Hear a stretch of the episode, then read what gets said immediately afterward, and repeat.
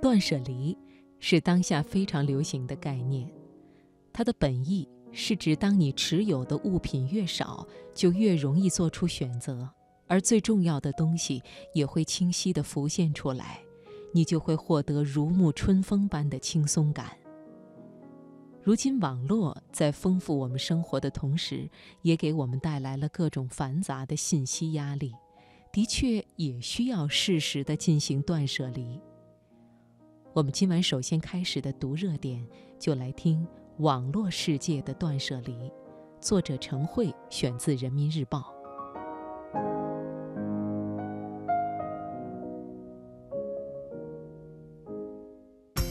把握生活的脉搏。读出热点的精华，读热点。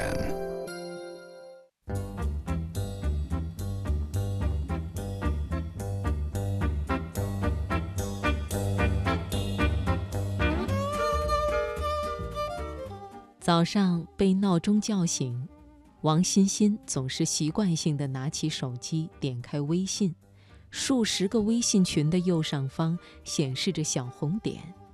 这一夜，显然大家又没少聊。王欣欣是一家金融机构的客户经理，工作五年来，由于经常要去发展新客户，所以交际圈也就越来越广。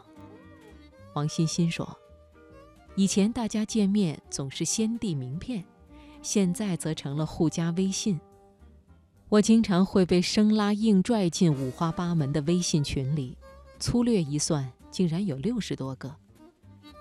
虽然设置了群消息免打扰，但是只要打开手机，看见微信群右上角提示有未阅读信息的红点，总得打开吧。如果遇上乘坐飞机或者开会，几个小时不看手机，就担心漏掉了什么重要信息。还有，因为在微信群里的留言，两分钟以后就不能撤回了。所以在群里说什么话，总要小心翼翼的。一旦说错话，心理负担也会特别重。有人说，一个人在微信群里有多活跃，在现实生活中就有多无聊。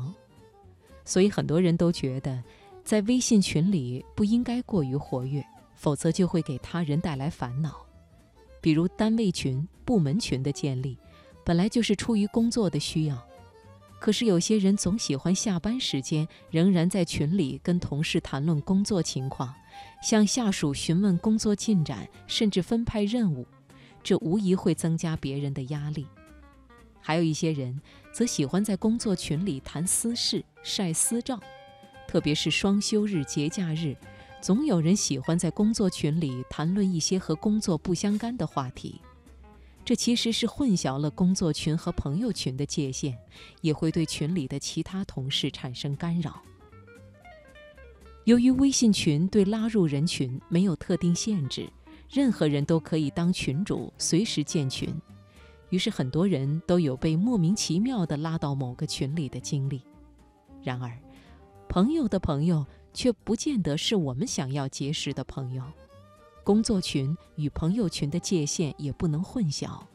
对于这样的群，我们该不该退出呢？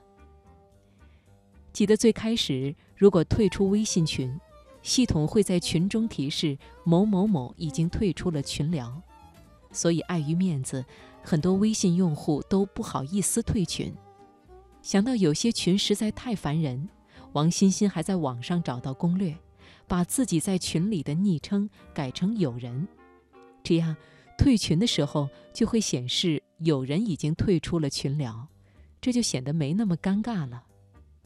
后来微信总算是更新了功能，退群以后群内不会显示任何提示，解决了退群者的顾虑。这几年有一个很流行的概念——断舍离。这个概念原意是鼓励人们舍弃家里不需要的东西，但是如今。却让大家不由自主地想到每天早上多达数百条新消息的微信群。网络在丰富我们生活的同时，也带来了各种繁杂的信息压力，的确是需要适时的断舍离。